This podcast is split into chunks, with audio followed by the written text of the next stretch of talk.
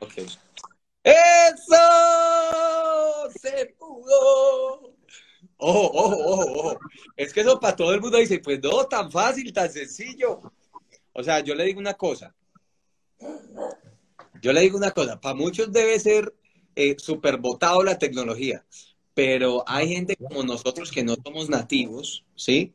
Y que nos cuesta un poco más cosas normales para la gente, ¿sí? Yo me tuve que adaptar a TikTok porque la gente empezó a decir que no, que TikTok, que hace esto, que hace aquello.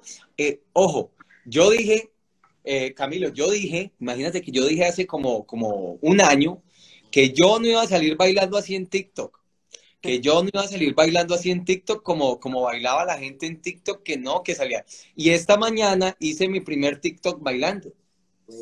Pero bien, toca adaptarse, toca evolucionar. Pero, pero bueno, la intención de hoy, chicos, es aprovechar esta eminencia llamado Camilo Quiñones, que es técnicas avanzadas de adiestramiento y trabaja algo muy bonito con lo cual yo vivo muy feliz, que se llaman las emociones caninas. Bueno, Camilo, contanos un poquito de vos para que las personas te conozcan, pues la gente se va a ir conectando. Mira, decía, decía Lucrecia, Lucrecia es eh, psicóloga, es una tesa en, procesos con niños. ¿sí? Hace unos días tuvimos un, live con ella muy chévere, Luis Onata, eh, y fue, fue bacanísimo porque aprendimos mucho. Ok, eh, cuéntanos un poco, Camilo, de vos, contanos, contanos, venís para Medellín, venís para Medellín pasado mañana, ¿cierto? Y el fin de semana tenemos el taller de emociones canías. Contanos un poquito de vos, de tus cosas. A ver. Bueno, un saludo a todos. Jason, muchas gracias por la invitación. Muy contento de estar aquí con todos ustedes. Mi nombre es Camilo Quiñones, fundador de Técnicas Avanzadas de Adiestramiento y del curso Emociones Caninas, un curso enfocado para intermedios avanzados como el profesor de los perros, que es un excelente alumno.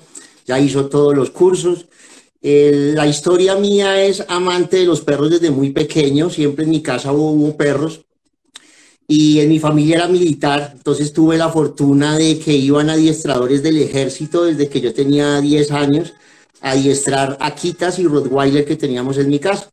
Entonces yo aprendí el adiestramiento, aprendí, lo primero que aprendí fue una buena obediencia y una buena protección civil, porque eh, los adiestradores jugaban conmigo, entonces eh, hacían como si me fueran a robar y yo tenía que mandar a los perros y después controlarlos.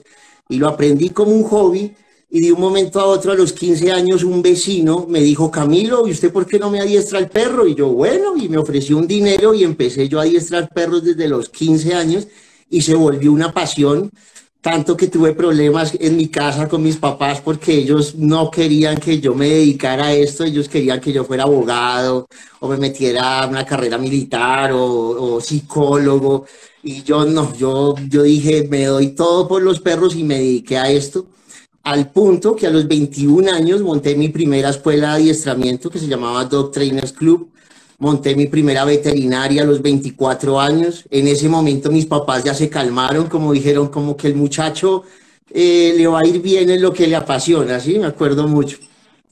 en la capacitación fue muy lindo porque a los 20 años más o menos estudié con Teo Mariscal, Fundación Bocalá en España. Eh, trabajé dos años con terapia asistida, ¿sí? con niños autistas y problemas de aprendizaje perceptivo motor. Fue un trabajo lindísimo porque yo trabajaba de la mano de un terapeuta ocupacional adaptando todos sus libros a, a los perros, ¿cierto? La psiquiatra a la cuarta sesión me abrazó y me dijo, Camilo, hemos hecho en cuatro sesiones lo que yo no había logrado en cuatro meses. O sea, eso fue un aprendizaje hermoso y me abrió el corazón, me abrió la mente, me enseñó a respetar el perro, porque cuando tú vas a adiestrar un perro para un discapacitado, ¿cierto? Que está en una silla de ruedas, el perro no puede hacer nada obligado, el perro debe amar, servirle al humano. Entonces, aprender eso me llevó a otro nivel en, el adiestramiento, ¿cierto? Y monté veterinarias y estando en las veterinarias, yo ya había adiestrado 3.000 perros, me había marcado Excel, o sea, yo era apasionado, manejábamos 70, 100 perros diarios, era un muchacho, un tigre, ¿sí? En el adiestramiento y trabajaba todo el día en esto y un día me llamó una clienta y me dijo que un perro que era agresivo, yo manejaba muchos perros agresivos de los 20 a los 30 años y me comentó que el perro que era muy agresivo, que era un Shiba Inu, le había salido cáncer en el hígado. Entonces yo, ay, lo siento mucho por Taro. Muchos años después en la veterinaria, otro cliente que era también un perro agresivo con cáncer hepático. Entonces fue muy lindo porque yo dije, se me prendió el bombillo, dije, aquí esto no debe ser coincidencia y empecé a averiguar sobre la relación del hígado con la agresión y encontré información en la medicina china. Tendría yo unos 27 años, entonces como yo ya tenía veterinarias, metí a los médicos, me metí yo a estudiar algo de medicina china para entender el comportamiento y ahí empecé un nuevo, porque yo siempre quise ser etólogo, ¿cierto? Y después de hacer diplomados en etología, me di cuenta que la etología era más parecida a la antropología. Cuando yo logro encontrar un, unos, una investigación desde el punto de vista emocional, psicológico, conductual, comportamental, que iba muy relacionado a la función orgánica, yo dije, esto es lo mío, encontré algo muy bonito y empezó una investigación de años, estamos hablando de 12 años, sobre el tema emocional, ¿sí? Como yo tenía tanta experiencia ya en el campo, asimilé todo muy rápido y este curso, por ejemplo, el curso Emociones Caninas empezó a médicos, se dictaba primero a médicos, veterinarios, psiquiatras, ¿sí? Hoy en día ya se abrió a las áreas del comportamiento de animales, pues creando unos efectos bellísimos porque nos faltaba este conocimiento para poder entender de fondo al perro. Un breve resumen, más adelante compito, soy campeón de agility, eh, instruyo colegios, eh, diferentes escuelas a nivel competitivo y dicto cursos a nivel internacional sobre comportamiento, una especialización muy linda de emociones. Voy para Medellín, llego el día miércoles en la mañana, vamos a estar del miércoles al lunes trabajando con el profe de los perros en diferentes ramas, capacitando en diferentes ramas a nivel comercial, a nivel profesional.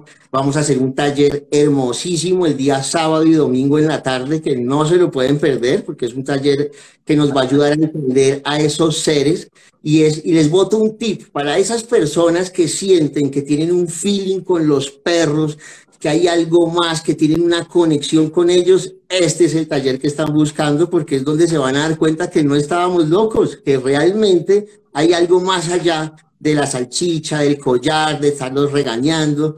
dime. Mira, aprovecho lo que tú estás diciendo porque es que, mira, yo eh, conozco realmente el, el proceso que hace muy poco pero hace mucho tiempo yo trabajaba en emociones caninas sin saber lo que estaba haciendo. Ojo pues con lo que estoy diciendo. ¿Por qué me motivé tanto a, lograr? Porque hay que convencer a Camilo de que venga no es fácil. Listo. Un montón de cosas. Jennifer López y aquí al lado está Camilo. Algo así. Cuando, cuando yo conocí y empecé con, con emociones, eh, a mí me brilló todo y se los digo por qué. Porque a nosotros, pues quién sabe el proceso de las escuelas, hace siete años las escuelas Club Family Dogs le mandaban todos los pitbulls, todos los pitbulls malos. Las guarderías que no recibían los pitbulls, mándenselo al profe de los perros a Club Family Dogs.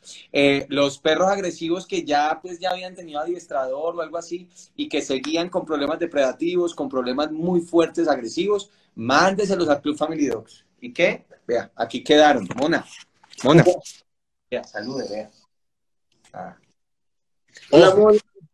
Y a, lo que, y a lo que quiero llegar con esto es, a mí me cambió la vida dos situaciones a nivel de, entrenamiento. Entender que yo no estaba loco, porque es que yo me, yo me sentía muy volado, porque a mí me llegaba, pues yo, yo he tenido la posibilidad de estudiar con gente eh, muy bonita, He tenido la posibilidad de estudiar con gente en España, con Brasil, Dante Camacho. He podido hacer trabajos bonitos con Antonio Lense, equilibrio y maduración, que trabaja también parte importante emocional.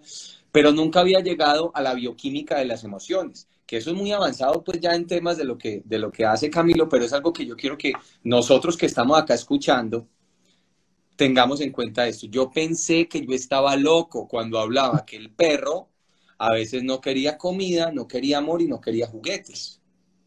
pero si es que así se entrena el perro. Y yo decía, depende.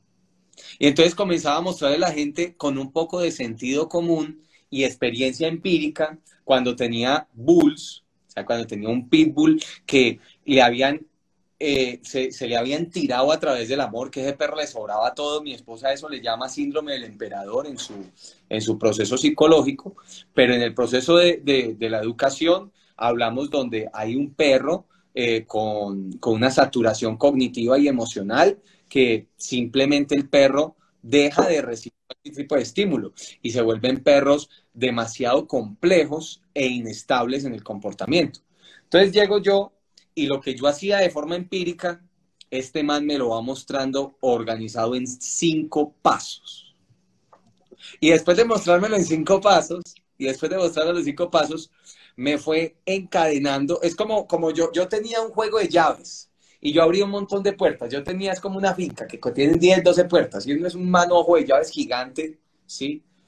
Y este man cogió todo ese manojo de llaves y a cada uno le puso un llaverito. Y ese llaverito decía, llave A, puerta A, llave B, puerta B. Entonces, para mí, eh, yo quiero que, que comencemos un poco a hacer una ronda de preguntas, dándole un poquito a la gente de lo que, de lo que se hace, pero me, quería dar mi, opinión personal sobre lo que a mí me ha servido, porque yo te digo, o sea, ojalá todos los adiestradores conocieran, además de lo importante que son los pilares fundamentales de, las, de los procesos instintivos o conductuales, que eso no se puede dejar a un lado y no se puede decir, no, yo no voy a usar más de esto, sino saberlo mezclar sobre el proceso cognitivo emocional o de alguna manera el temperamento del perro. Porque aquí comenzamos, aquí comenzamos los temas importantes. Por ejemplo, muchos de los papás eh, con los que yo comparto, eh, yo les digo, ven, ellos me dicen, profe, pero es que este perro no se calma. Y mire que yo veo ese otro perro y es supremamente calmado. Yo quiero que mi perro sea así. Y yo, y yo, y yo me, me quedo escuchando y analizando y veo que la persona me habla muy bien conmigo, pero socialmente no es muy, muy de abrirse. Y le digo, ven, hagamos una cosa. Tú, yo te voy a entregar este micrófono, vas a sentar 30 personas y le vas a hablar lo que me estás diciendo. Profe, pues cómo no, yo no, no, yo en público no, yo en público no hablo. A mí no me gusta hablar en público. Entonces yo, bueno, ¿qué tal si entendemos que tu perro tiene un temperamento. No hablemos de personalidad, porque mucha gente dice que no, que es que la personalidad, que la personalidad, que no, eso es, eso es un, tecnicismo humano, ¿sí? Entonces, hablemos de temperamento del perro. Y una de las cosas que más me ha servido a mí fue encontrar esas llaves y ponerles orden, y después de ponerles orden, poder multiplicar a través de, a través de, de, lo que yo hago, que son pues todos los videos, todo esto. Pero lo importante es que ustedes hoy hagan sus preguntas. Yo por acá tengo una primera pregunta, ¿sí? Ojo, entonces yo quería aclarar, qué bueno que ya comencemos a entender que tu perro tiene un temperamento. Y como tu perro tiene un temperamento, no es del punto A al punto B. Según el temperamento del perro puede llegar al punto C, al punto D o devolverse al A. Entonces, ¿de qué manera yo a través de lo que voy a aprender hoy y también el fin de semana que va a estar carnudo, ojo, les tiro un dato, les tiro un dato, hay que preguntar si hay cupo, porque este hombre no dejó traer mucha gente, que no, que no, que el COVID, que no sé qué, que sí, que, eso, mucha gente, pero eh, hay gente que, que se le presentan cosas y debe cancelar o algo así. Entonces, pregunten por sus cupos si aún no tiene cupo. Ojo. Voy a comenzar con algunas preguntas que hay por acá. Dice esta primer pregunta, hasta me encantó, porque la gente subestima mucho los perros por el tamaño. Espérate que se me perdió. Hagan las preguntas, hagan las preguntas. Dice Barber Sammy. Eh, hola, tengo un San Bernardo en un apartamento y la verdad lo saco y no puede controlarse. Es muy ansioso. ¿Qué sugerencia me dan? Ojo, Aquí vale la pena aclarar que esto no son recetas, hay que hacer algo que se llaman valoraciones, procesos de diagnósticos iniciales, pero a través de la filogenia o, la carga genética que tiene el perro y algunas cosas ambientales, eh, Camilo puede darnos algunos consejos, pero tampoco es un mago, o sea, no tiene una bola de cristal, muéstrame una foto del perro, tu perro está triste, no, no va a ser así. Camilo. ¿Cómo estás? Entonces, bueno, la raza San Bernardo es una raza muy simpática, ¿sí? Porque ellos son unos perros muy alegres, que no tienen una resistencia de fondo. Y eso hay que entenderlo porque eso nos explica mucho su emoción, su comportamiento y su temperamento, ¿cierto? Entonces, entendiendo a tu perro, él es un perro bello, ¿cierto? Que le gusta jugar, que le gusta pelear contigo, a jugar a la lucha, ¿sí? Y muchas veces las actividades del día no alcanzan a drenarlo, o sea, a dejarlo como satisfecho en actividad, ¿cierto? Entonces, él, él vive un poco cargado de energía, que eso pasa no solo en el San Bernardo, sino en muchas razas. Entonces, ¿qué problema empezamos a tener en el perro? Que él crea un condicionamiento que cada vez que va a salir se tiene que comportar como un loco para poder llegar al parque, por ejemplo, ¿cierto? Entonces empieza el perro a tener un comportamiento como una visión de túnel y uno no puede hacer que camine al lado y empieza uno a pelear con el perro y se vuelve un círculo vicioso. ¿Cómo podemos trabajar estos casos que debe ser muy parecido a muchos que deben estar viendo el live?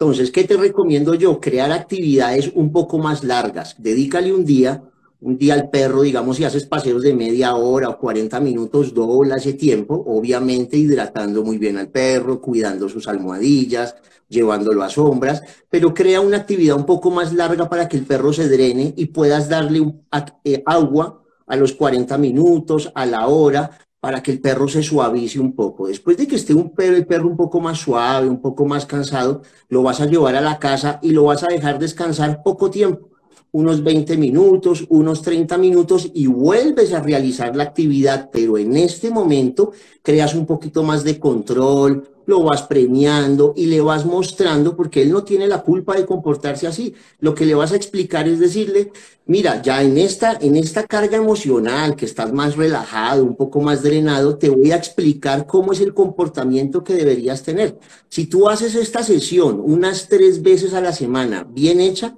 créeme que en la tercera sesión el perro te va a demostrar que es el perro más bello. ¿Vale? Ok, Gracias por esa. Espero que la familia del San Bernardo haya tomado un buen dato de eso. Entonces, eh, vamos con otra pregunta, chicos. Aquí es importante también tener en cuenta que muchas cosas dependen no solamente de la raza. Estamos dando consejos por la raza. Pero una de las cosas que van a tener ustedes este fin de semana en el taller de emociones caninas es que vamos a poder perfilar, perfilar, leer y de alguna manera crear planes de trabajo para ustedes, ¿sí? Dice, hola, muy buenas noches. Camilo, un abrazo, soy fans de ustedes. Eh, Ave María, hay, rosas por ahí todo. Eh, tengo una Alaska Malamut de seis meses. Me gustaría saber hasta dónde está bien consentirlo. Esas son las preguntas ricas, me encantan las preguntas. Súper, un saludo un saludo, la raza. La raza es una raza muy bella. La raza es una raza muy bella, sí. Los Alaskas son perros muy amorosos, muy cariñosos con su propietario. Se van volviendo un poco independientes cuando van creciendo, ¿cierto? El, tienden a ser, a no, a no relacionarse muy bien con todas las personas porque son un poquito como solo de su casa, con su propietario, pero son perros muy bellos. Consentir lo que tan está bien, lo puedes consentir todo lo que quieras. ¿Qué es lo importante? Los lineamientos, ¿sí?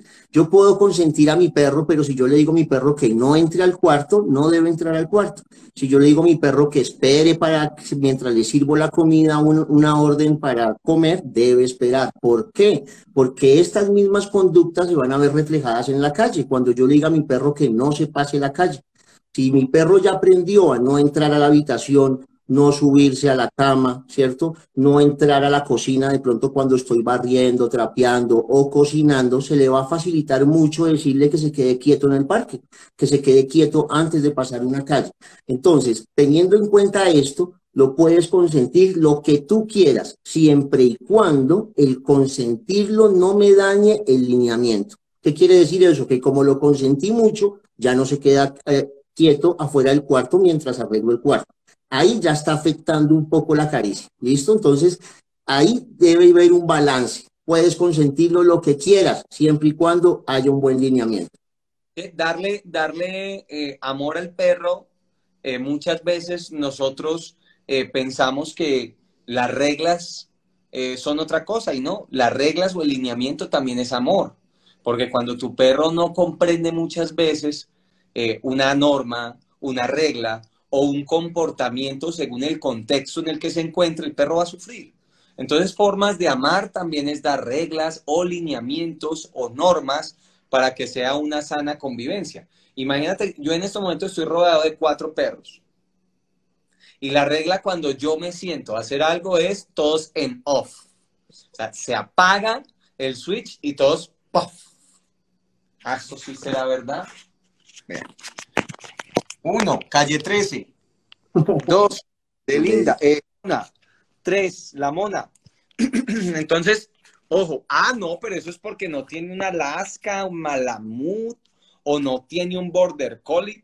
El perro, tú puedes generar muy buen trabajo en lineamientos y cooperación y, va, y, va, y vas a ver el resultado fácilmente.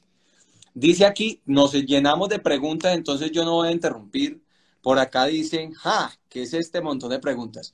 Golden Retriever, escribe, hey, estamos felices. Nosotros hace rato queríamos tener este, este live, pero es que eh, es, mucho trabajo. Este mantiene mucho voleo. Yo mantengo súper desocupado. El que quiera me llama. Compartan, compartan este live, los, todos los que estén acá, compartan porque es muy bello. Vamos a estar acá, calculo, una hora donde se va a dar una información súper valiosa. Compartan a sus familiares, a sus amigos, porque es la oportunidad de aprender cosas lindísimas. Entonces. Ahí está, mira. ¿Puedo, ¿Qué puedo hacer cuando mi perro Golden Retriever coge algo que es un perro en filogenia? Estamos hablando de un perro de cobro, un perro que normalmente está diseñado de sus, de sus ancestros para hacer esto. Si intento quitárselo, se pone agresivo. Ojo, que aquí ya hay parte de lineamientos y vamos a escuchar a Camilo. Bueno, esta es una pregunta muy bella porque tiene un problema más de fondo, ¿cierto? Aquí hay una mala relación en el juego desde pequeños, ¿listo?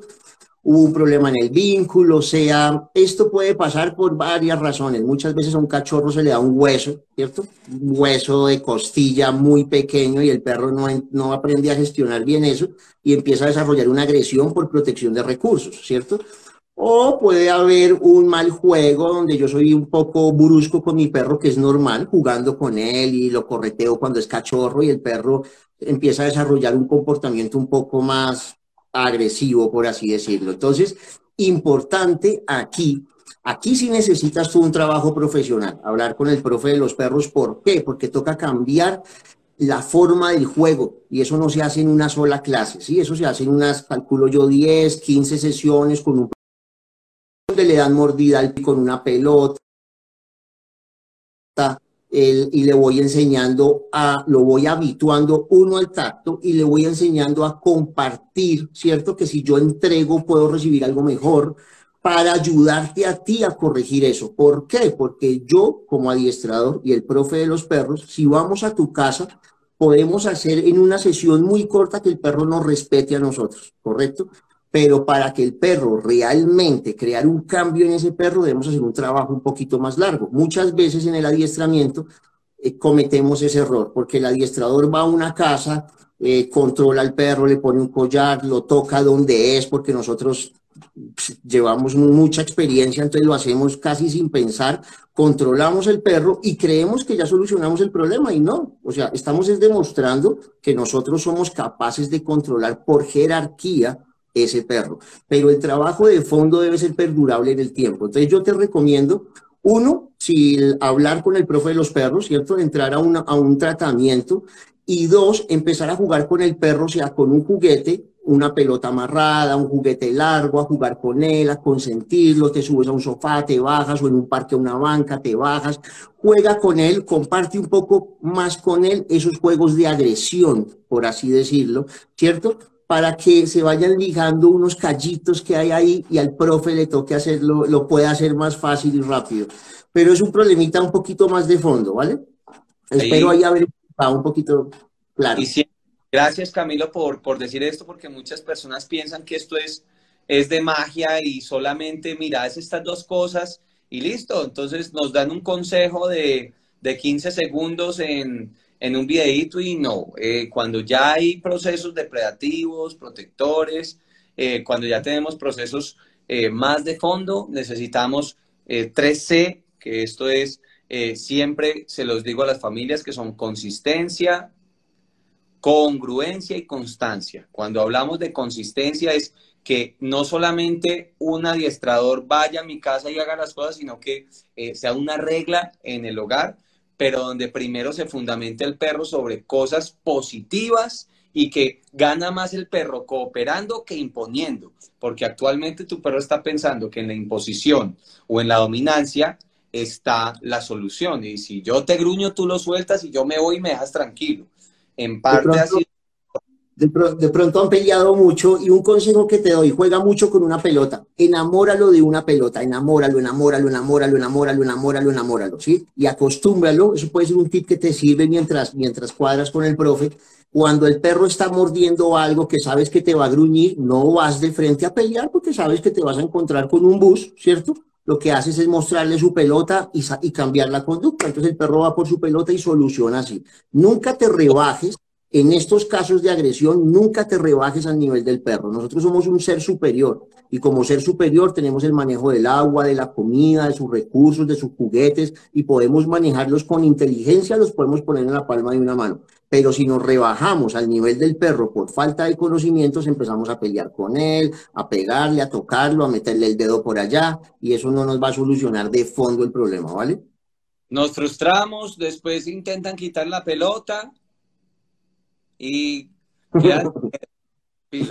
Ojo, dice Marisol, nos llenamos de preguntas. Vamos a responder hasta donde más podamos, chicos. vamos con toda. Voy a hablar a, 1.5x, ¿listo? Sí, claro, ya, ya es por dos, todo. Eh, hola, tengo una criollita mediana, tiene siete años y se vuelve muy difícil eh, en cuanto a que no se deja cortar las uñas, no se deja peinar, no se deja, no, no se deja entrar a la peluquería. Cuando lo hacemos, muerde. Yo pienso que esta pregunta es muy similar a la anterior porque significa que hemos tenido muchos episodios donde la perra ha ganado y ha reforzado consciente o inconscientemente por parte del tutor comportamientos, ¿sí? Entonces voy a buscar otra pregunta, no sé si quieras decir algo, Camilo. Hay algo, muy, importante en esa pregunta y es lo siguiente, siempre que tengamos un cachorro, ¿sí? Tenemos que ser muy cuidadosos cuando lo llevamos a la veterinaria a sus primeros baños. ¿Por qué? Porque muchas veces el veterinario o la, eh, la, persona que baña el perro, si se lo llevamos un sábado, un domingo al, al cachorro, donde tienen demasiado movimiento, van a cortarle las uñas sin tanto cariño al perro. Y también se lo digo como jalando las orejas a las personas que se encargan de los primeros baños y primer corte de uñas de un cachorro. Es muy importante, muchas veces un perro cuando ya es inseguro o miedoso y es cachorro, el primer baño yo no le puedo cortar las uñas le hago un masaje en los dedos, lo voy habituando, explicándole qué va a pasar, porque si yo el primer día cojo un perro nervioso y me voy enseguida a cortar las uñas, voy a, puedo crear un trauma que se va a ver reflejado en tu caso. ¿Y qué es lo que ha reforzado tu caso? Que cuando yo lo llevo a la veterinaria, el peluquero lo, le corta las uñas sí o sí, entonces lo embosalan, lo amarran, lo obligan y él está de mal genio, él no quiere, a mí yo haría lo mismo. ¿Sí? O sea, si a mí me hacen doler y no me explican bien lo que me van a hacer, cada vez que yo veo que me van a llevar el veterinario, yo me pondría histérico también. Entonces, ¿qué te recomiendo? En los próximos baños en la casa, no le vas a cortar las uñas, masajéale los deditos. Suave, vas a ganarte la confianza. Pásale así, no es el corta uñas porque se pone histérico al, al verlo, le vas a pasar otro objeto, le masajeas los brazos, desde arriba hacia abajo, poco a poco. Si te demoras 10 baños para llegar a las uñas, te demoras 10 baños. Respétalo, quiérelo. Son 7 años que él ha sufrido un trauma porque lo bañan a la ligera y nunca piensan en su emoción. Ahí hay un problema. Sigamos a la siguiente pregunta. Mira, mira esto, mira esto que es importante, Camilo. Yo eh, hace dos años, año y medio más o menos, eso fue, no, eso fue antes de, cuarentenas. Atendí un, un Bull Terrier de 8 años para rehabilitación de conducta, porque el perro ya no se dejaba hacer absolutamente nada. Imagínate que lo tenían que sedar para cortarle las uñas. O sea, cada mes el perro se exponía a que lo sedaran. Recordemos el riesgo de una sedación en un perro tan adulto y más en, la obesidad que estaba este Bull Entonces, qué bueno que de alguna manera ustedes vean, eh, digamos, en los programas que nosotros manejamos en las escuelas, Camilo, y hablamos a la gente de que nosotros positivizamos y hacemos procesos de habituación al agua, a las tijeras, a, a todos los artículos de un veterinario, hasta un cepillo, y la gente dice, venga, pero eso sí, y yo, si vieras que cuando el perro tiene un año, año y medio que ya no es un peluche y dice no me gusta, él ya lo demuestra. Y aquí viene esta pregunta también de Bull lo hace C. Parra. Dice, no puedo hacer que mi perrita deje de comer palos en el parque. Ella con los juguetes sabe soltar, pero con las ramas en el parque no lo hace. Es una Bull Bueno, ahí habría que preguntar si tritura las ramas o se las pasa. No, si me pueden contestar eso, porque eso cambiaría la, pregunta.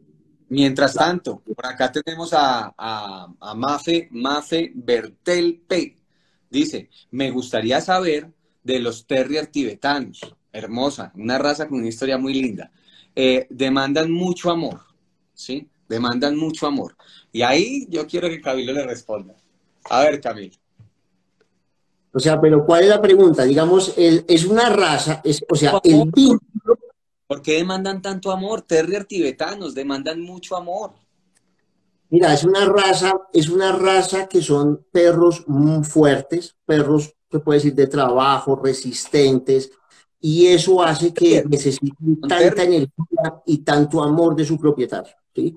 son perros que, le exigen, le exigen a su propietario trabajo, actividad, ejercicios, porque ellos, ellos son terrier, todo perro terrier tiende a ser un poco ansioso, un poco, un poco más dado a actividades, a moverse, a, a no acostarse tan fácil, a forcejear, a morder.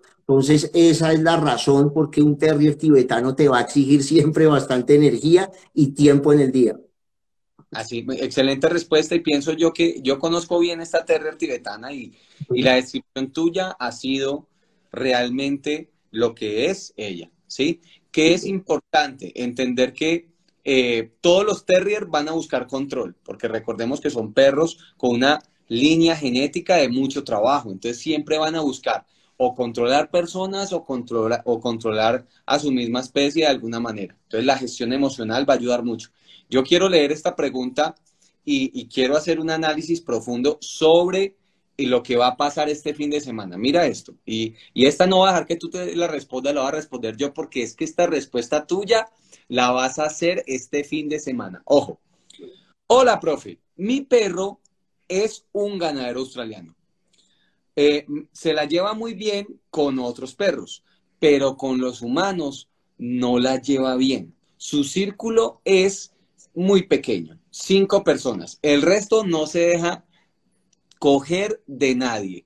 Ojo, chicos, en este tipo, y más con boyero australiano, pastor ganador australiano que ahorita están abundando, border collie, todo lo que es grupo funcional número uno, Malinois, eh, border collie, eh, pastor ganadero australiano, pastor australiano, y todo el mundo está intentando hacer con estos perros una buena educación, pero hay que entender los temperamentos. Y para eso, yo, por ejemplo, en esta pregunta, quiero que vengas al curso del de, taller, el taller del fin de semana de emociones caninas. ¿Por qué? Porque es que ahí vamos a coger y vamos a mirar muchas cosas. Mira, eh, en estos momentos las personas que ya se inscribieron, Camilo, tienen un cuestionario. El cuestionario es, carga genética, o sea, mi perro es qué con qué. Segundo, cómo percibe el perro a las personas en la calle, cómo percibe el perro a otros perros, cómo se porta en la casa, cómo se porta el sol, ¿sí? Cómo eh, interactúa con juguetes, cómo demanda el proceso de comida. Y de acuerdo a eso, chicos, el fin de semana ustedes van a tener un perfil del temperamento o una proximidad de temperamento, que cuando venga Camilo ya él va a decir, listo, perfecto. Y de acuerdo a eso vamos a trabajar. Entonces esta pregunta de Oslo Blue está muy deliciosa, pero esa pregunta te sugiero, o al que tenga preguntas muy similares, porque estas son ya con dientes, aquí ya hay dientes, ¿sí? Eso necesita tiempo. Recuerden que el taller de emociones es de 2 de la tarde a 7 de la noche, el sábado y el domingo. Lo escogimos a esa hora primero porque ya todo el mundo un sábado después del mediodía ya salió del trabajo. Y va a ser en la sede Llano Grande. Aquí pues pueden escribir al celular del club o aquí a esta, a esta cuenta por, por, mensaje de Instagram y, y revisar si hay cupos. ¿Listo? Por acá dice, hola a todos. Tengo un border. Ah, vio, ahí va saliendo, ahí va saliendo. Tengo un border de ocho meses. Em, ¿Qué tomo de acostumbrarse, que tomó, perdón, qué tomó de, de costumbre morder cuando no le presto atención o lo ignoro? estos son casos deliciosos, son casos deliciosos. Pues aquí eh, yo quiero de pronto, Camilo, que demos un consejito pequeño, porque eh, es bueno, sino que muchas veces, chicos, yo les voy a dar uno de los consejos más grandes que yo recibí en algún momento y creo que Camilo de alguna manera eh, eh, lo aplica en sus cosas. Y es lo siguiente. La gente se enfoca en que el perro le obedezca cuando está pequeño. Entonces se enfoca en que el perro se siente, se acueste de la pata, de la otra pata, y dicen, ya, está educado, mi perro está genial, vea todo lo que hace y cuando menos piensa sale corriendo un niño y ¡crack! le coge, la, le coge las piernas. Cuando menos piensa, usted le da por abrazar eh, efusivamente a alguien y le muerde el pantalón, ¿sí? Entonces, eh, realmente, realmente eso, eso no es lo que de ahora en día eh, debemos buscar en un perro, no busquemos obediencia, chicos. Busquemos que el perro sea feliz. Vean una palabra tan sencilla como busquemos que tu perro sea feliz. Pero todo el engranaje que viene ahí detrás es conocer la historia genética de tu perro. Y es lo que vamos a hablar en parte, en alguna parte vamos a tocar esos temas este fin de semana. Uno, dos, conocer a tu perro de verdad que lo mueve, que mueve a tu perro, de verdad, ¿cuál es la serie favorita de tu perro? Si esos masajes de tres horas y media que le haces encima del sofá, ¿le conviene o no le conviene? Si es más importante para él un juguete cognitivo o un juguete de presa. Entonces, aquí es donde salen un montón de preguntas como el del Border Collie, como el del pastor australiano, como, y, uno se queda corto para responder. ¿sí? Eh, Camilo, ¿quieres responderle algo a, esta, a esta mamá que tiene un Border Collie de ocho meses y que ya la está pastoreando. Claro que sí, mira, algo que tenemos que entender es que el border, el border collie es un perro pastor, que el trabajo de ellos es morder los tobillos de los animales para poderlos arriar, ¿cierto? Entonces ya llevan en su instinto, ya lo llevan ahí, mordisquear, pellizcar, pellizcar para que te muevas, pellizcar para, para que hagas algo, ya lo llevan ahí. Ahora, ¿por qué podrían llegar a desarrollar esa conducta? Porque el perro empieza a crecer, ¿cierto? En, un ambiente donde no le doy una mordida, juegos de pelota para que él pueda morder, para que pueda satisfacer ese instinto, ese impulso que él tiene arraigado por la raza, por su carga genética. Entonces, si yo tengo un perro, el que nació para ser un campeón, es un border collie bello, que él podría arriar 100 ovejas al tiempo como ningún otro lo puede arriar, ¿cierto? Y yo no entiendo muy bien a mi perro y le doy mucho control, que te quedes quieto o no lo llevo a una actividad donde él se recree, un colegio de perros o yo lo saco.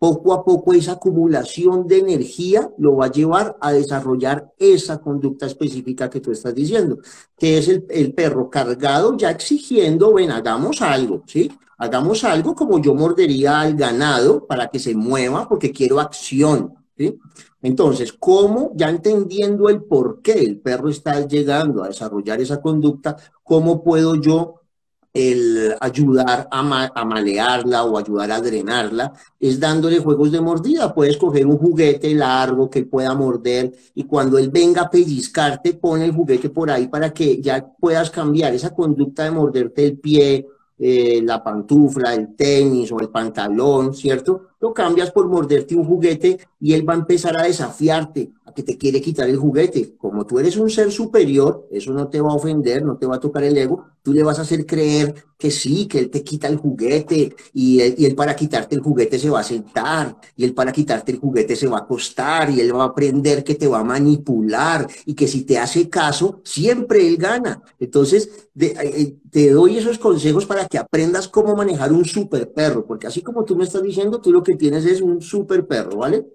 Así. Muy bien. Ojo con esta. Ay, Dios mío, eh, ya estoy escogiendo las preguntas, chicos. Les ofrezco disculpas los que de pronto no le he contestado algunas preguntas, pero recordemos que... Eh, Vuelvan a escribir.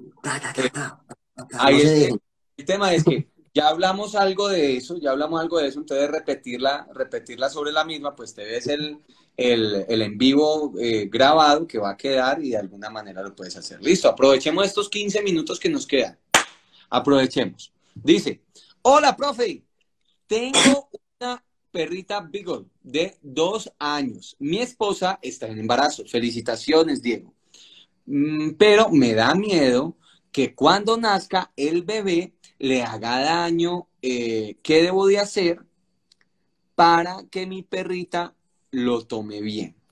Ojo, ¿por qué quise leer esta pregunta?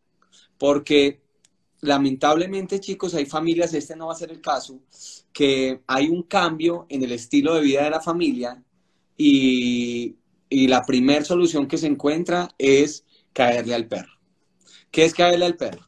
No, mandémoslo por una finca, va a estar súper bien, él aquí en el apartamento no se adapta, es que está muy pequeño el apartamento. Chicos, nosotros, mi esposa y yo, más de una persona sabe aquí, nosotros tenemos ocho perros. Entre ellos tenemos dos grandanés, una pitbull, dos bulldog, un criollo, una westie y una schnauzer. Toda la cuarentena en un apartamento de 120 metros cuadrados con ocho perros. Felices. O sea, yo creo que, que una de las cosas más bonitas que yo viví en cuarentena fue estar con mi familia más ocho perros. Y les digo una cosa, nunca hay un apartamento pequeño. No hay un apartamento pequeño para que no haya un perro. Es el primer, es el primer eh, eh, eh, eje que nos mueve a nosotros dentro de las escuelas y es evitar que las familias abandonen sus perros. Gracias, Diego, por querer entender un poco más de esto. Vamos a, ver qué nos dice Camilo en cuanto al, al, manejo de un Beagle de dos años, que no nos da mayor información, o sea, porque ahí teníamos que preguntar varias cosas. Por ejemplo, ¿qué tal, qué tal es la reacción del perro a nivel social? ¿Cómo se comporta con niños? ¿Cómo se comporta con otras personas? ¿Es posesivo? Eh, o intenta proteger a los dueños, ¿cierto? Pues Sería la pregunta, ¿qué emoción tiene el perro? Pero bueno, saltándonos que no nos dan mucha información y para avanzar, porque 15 minutos ya es poco con esta este live tan bello, hay que entender tres puntos importantes acá. Uno es que las caminatas en los perros, el movimiento, ¿sí? estar en un, en, un ambiente natural y en actividades naturales, relaja al perro muchísimo, ¿cierto? Si yo me pongo a, a, tratar de que el perro quiera la barriga o algo así, puedo saturar y el perro lo puede interpretar mal. Actuar normal normal. Si yo puedo salir a caminar con mi perro y mi esposa embarazada, perfecto. Y sentarme en un parque después de caminar media hora, perfecto, porque estas actividades le van a enseñar a la perra, a, tu, a tu mascota, a cuidarlos, a que debe cuidar a ese nuevo miembro de la familia porque está en un lugar ajeno a su casa. Entonces, si yo me voy a parques a caminar y me siento en alguna banca y vienen otros perros, poco a poco mi perrita va a empezar a proteger un poco porque sabe que la, que la líder de la casa está esperando un bebé y ella va a empezar como a ser la tía que la va a cuidar, ¿cierto? Entonces esas actividades sirven muchísimo. Dos, los lineamientos, o sea, que el perro te espere antes de entrar al cuarto, que espere antes de subirse a la cama, ¿cierto? No es pelear con el perro, sino enseñarle que hay unos lineamientos para que el perro se le facilite entender que debe respetar a ese nuevo miembro de la familia. Y un tercer punto muy importante también es entender que en la etología, en la educación, hay unos anillos de seguridad, ¿cierto? El primer anillo puede estar, vamos a hablar del lobo, ¿sí? Entonces, en una manada de lobos, el primer anillo de seguridad es un anillo de tres metros. Aquí solo pueden estar los más maduros,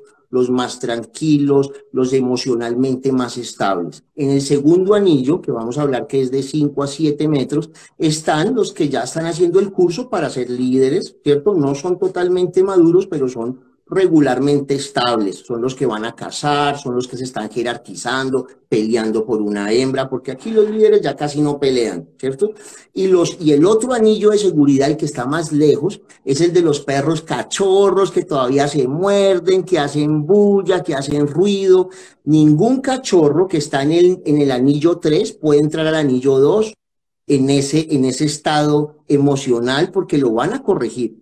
¿Listo? Y ningún perro que está en el nivel 2 puede entrar al nivel 1 en un estado emocional que no sea adecuado porque lo van a corregir. Igual hacemos los humanos. Si estamos en una finca en familia, los niños que están en la piscina no pueden entrar a la sala mojados porque los tíos lo van a corregir. Y los tíos no pueden entrar un poquito tomados al salón donde los abuelos están jugando cartas porque los abuelos le van a decir, aquí no hables duro, baja el volumen porque aquí somos más maduros entender esos anillos de jerarquía es muy importante porque ahí es donde se estabiliza un perro, ¿cierto? Si yo permito que el niño que no tiene la madurez para estar en el salón de juego de los abuelos entre mojado al, segundo salón de los tíos y yo no le digo nada y permito que entre al salón de los abuelos, voy a tener un problema de ansiedad en ese niño, porque cuando yo no le permita entrar, después de que ha entrado tres veces mojado, gritando, haciendo pataleta al salón de los abuelos, cuando yo le diga que no puede estar ahí, va a ser más pataleta, va a llorar más duro, ¿cierto? Porque le permitimos avanzar antes de estar emocionalmente estable. Les doy este ejemplo porque es, es complejo, pero con este ejemplo ya le queda uno más fácil de entender que debo tener esos anillos de seguridad mi perro. Si mi perro está demasiado ansioso en la, en la cama, mordiéndome y está como retándome, te sales del cuarto y no puedes entrar al cuarto. Y cuando te sepas eh, comportar en ese anillo de seguridad, en el segundo te permito subir a la cama, que es el primero. De esa forma educamos hasta nuestros hijos, hasta en las empresas, ¿cierto? El, el, si yo soy un gran empresario y quiero que mi hijo sea el presidente de la empresa, empieza él en el tercer nivel a tratar con los empleados, a llevar los pedidos, a, untarse de la gente que él va a tener que manejar más adelante. Cuando él tenga esa madurez, lo subo a un área administrativa para que él aprenda un de otras áreas y madure, ¿cierto? Porque de pronto si yo lo subo muy rápido a la gerencia, no va a tener el autocontrol, va a echar a la gente, va a tratar mal a los empleados y se me cae la empresa. Entonces, les explico todo esto para que entendamos cómo es la educación del perro ¿cierto? Y cómo debe llegar él a subirse a nuestra cama. Termino ahí para que podamos avanzar con más preguntas. Camilo, y estas dos, que ya son las últimas, chicos, ya son las... Yo sé que hay muchas más preguntas, más preguntas. Si pudiéramos, las digamos, live todos los días, pero hay que trabajar para ustedes y para sus peludos. Listo, dice, tengo un últimas dos y acabamos. Ojo, no se pierdan esto porque este es el moño de este regalo.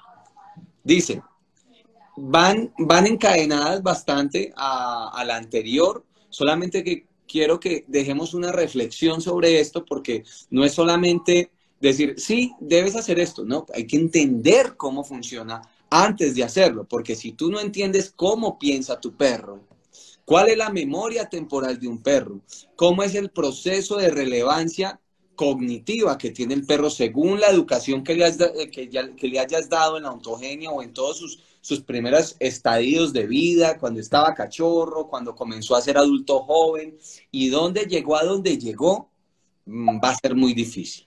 El perro de ahora le importa cinco que le pegues. ¿Por qué? Porque él dice, esto va a pasar y ya no hay necesidad de, de trabajar el perro a los golpes para que aprenda. Eso ya pasó, ya el perro es mucho más esquemático y analiza. Mira esto. Tengo un perro que es muy ansioso y sabe que estamos por salir. El perro es el auditor número uno de la familia. Se aplicó loción, se puso el tapabocas, cogió las llaves.